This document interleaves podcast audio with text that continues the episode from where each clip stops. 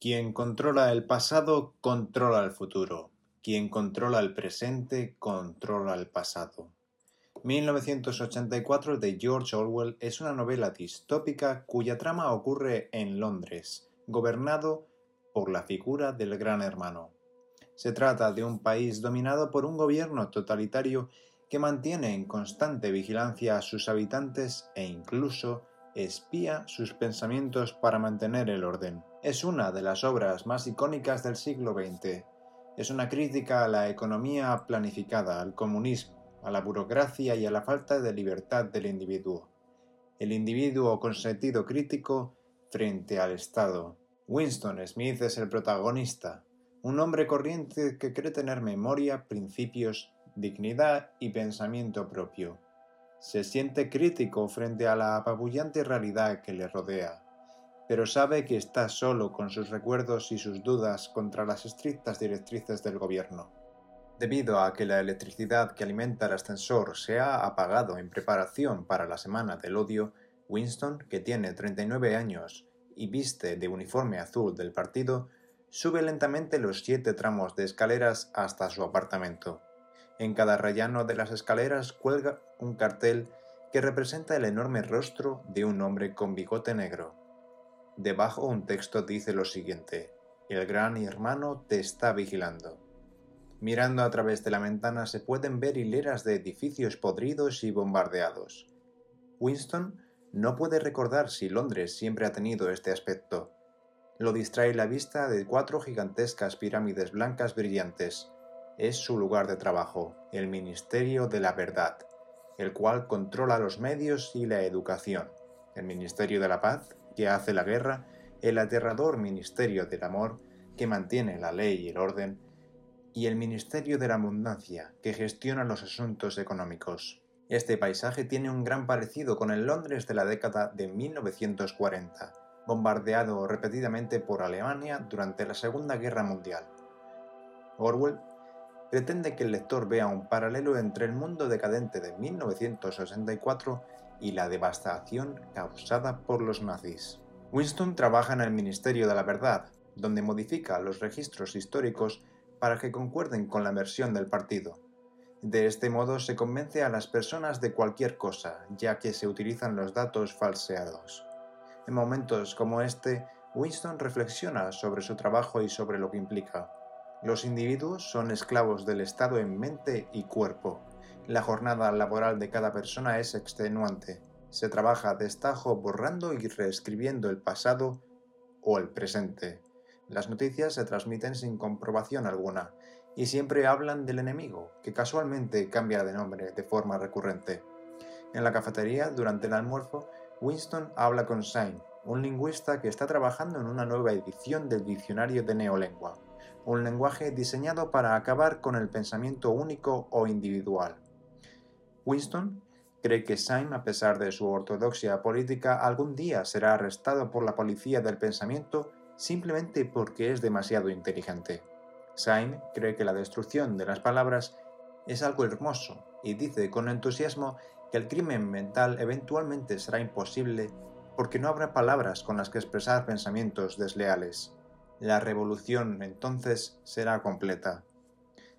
Cada año habrá menos palabras, así el radio de acción de la conciencia será cada vez más pequeño. El amor no existe, el sexo está destinado solamente a procrear. Todos los sentimientos tradicionales están suplantados por la imposición de obediencia al gran hermano, a las nuevas leyes familiares, productivas y sociales. El partido ha manipulado los instintos sexuales para servir a sus propios propósitos. Esto desemboca en que las fantasías sexuales de Winston sean realmente sádicas, mostrando cómo la sexualidad reprimida puede tomar la forma de deseos violentos y conductas tabú. En una visita a uno de los barrios más desfavorecidos, decide comprar un diario, algo totalmente prohibido para un miembro del partido. En este comienza a escribir sus ideas de forma confusa, desahogándose de la presión ejercida por la continua vigilancia del gobierno. Winston escribe en su diario sobre la posibilidad de derrocar al partido. Sabe que hay un grupo rebelde pero no tienen poder ni medios suficientes. Aún así, no pierde la esperanza y considera que la unión de gran parte de la población podría significar un gran cambio. Durante una tarde decide acudir al barrio pobre, donde trata de conversar con un anciano. Su objetivo es entender qué había antes del partido y si es cierto el sistema capitalista explotaba a la población. Sin embargo, el señor apenas recuerda nada, por lo que regresa a su casa con las mismas dudas, no sin percatarse de que alguien le está siguiendo. Una mujer. Se piensa que pertenece a la policía del pensamiento. Estos agentes se caracterizan por arrestar a los ciudadanos que piensan en cosas que van en contra de las consignas del partido. El crimen del pensamiento es el más grave de todos los crímenes sancionados por el partido. La policía del pensamiento utiliza máquinas llamadas telepantallas que observan y espían a sus ciudadanos. Mediante estas herramientas logran cazar a la oposición. Pasados unos días en el trabajo, Winston se cruza con la chica que le perseguía, y ésta le entrega disimuladamente una nota, en la que aparece escrito Te amo. Esto confunde al protagonista, que pensaba que era un agente doble, y ahora parece que siente algo por él. Durante la hora de comer consigue sentarse en la misma mesa que ella, y acuerdan encontrarse en una plaza pública, donde la muchedumbre esconderá su encuentro. Durante este, la mujer le da instrucciones a Winston para que vayan a un lugar en el campo donde puedan conversar con más intimidad. Winston se encuentra con ella en el lugar indicado. Esta revela su nombre, se llama Julia. Le cuenta que ha establecido relaciones con otros hombres del partido, tras lo cual la pareja hace el amor en unos arbustos donde no pueden ser vistos. Para Winston este momento y saber que Julia ha estado con más hombres le da esperanza porque le indica que hay más rebeldes dentro del partido y consecuentemente en la sociedad. La masa empezaba a reflexionar, se daría cuenta de que nunca podría imponerse a los demás y acabaría sublevándose. Julia personifica la psique del individuo oprimido bajo un régimen despótico absoluto que suprime la individualidad, la creatividad y las relaciones humanas personales. Winston y Julia tendrán encuentros esporádicos durante los próximos días. Ambos son conscientes de que lo que tienen no durará mucho. Hablan de guerra, economía y sociedad. Sueñan despiertos por casarse y con participar en una rebelión activa contra el partido. Winston intenta hacer entender a Julia que la historia se altera cada día pero Julia no ve el significado de este hecho.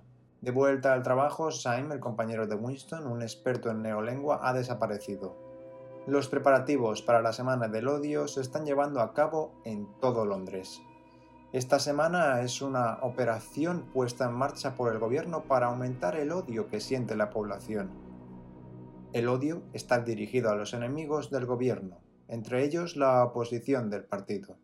La semana del odio hace que las jornadas de trabajo sean más agotadoras, por lo que Winston ha tenido que cambiar el nombre de los enemigos del partido de forma constante, para estar acorde al registro oficial. La gente no duda y no tarda en dirigir su odio hacia el nuevo enemigo.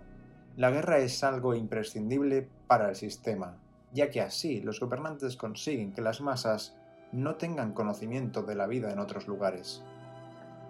Su espíritu rebelde se hace cada vez más fuerte. En este momento del relato aparece un nuevo personaje, O'Brien, un compañero que les invita a formar parte de la Hermandad, una agrupación contraria al régimen. Con ganas de seguir luchando, Julia y Winston se reúnen con él y reciben el manifiesto revolucionario.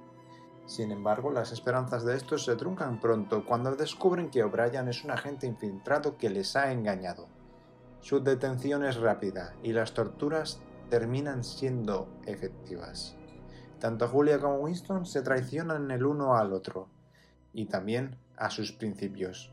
Una vez son liberados, Winston se sienta en un café donde muchos miembros expulsados del partido suelen ir a beber.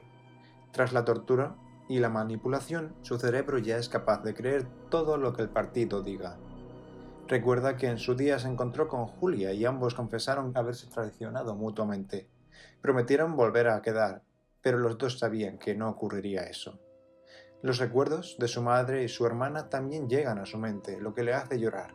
No obstante, inmediatamente se obliga a pensar en que eso es un recuerdo falso. Al alzar la vista ve una imagen del gran hermano, y éste le hace sentir feliz y seguro. No tiene duda de que lo ama.